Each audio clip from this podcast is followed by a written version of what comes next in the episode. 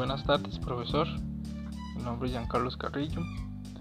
Eh, les voy a hablar acerca de los principales activos financieros que se negocian en el mercado de valores.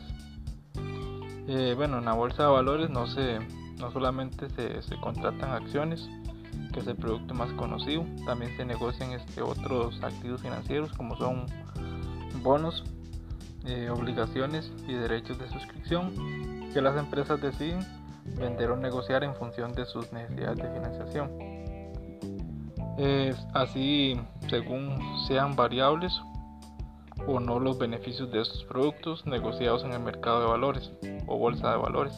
Es decir, si las rentas que el inversor recibe por el activo que tiene en su poder están predeterminadas o no se pueden clasificar en dos grandes grupos o categorías denominada renta fija o renta variable. Eh, los, valores se negocian en bolsa este, en, tres, en tres maneras. Se pueden negociar en renta variable, productos híbridos y renta fija. La renta variable se subdivide en tres secciones, las cuales son acciones, que son los activos, ¿verdad? Acciones, derechos de suscripción y warrant. Las acciones se, se dividen en ordinarias, preferentes, sin voto y rescatables. Con respecto a, a los productos híbridos, encontramos las obligaciones convertibles y las obligaciones warrant.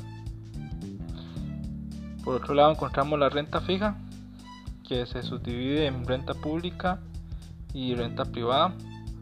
Eh, con respecto a la renta fija pública, está la, la deuda pública a mediano y largo plazo. También ahí encontramos las letras y pagarés. Con respecto a la renta fija privada, este, están las obligaciones, los bonos, los pagarés de empresa. Esas serían, esos serían los activos este, más comunes que se negocian una bolsa de valores. Eso sería todo. Muchas gracias, profesor.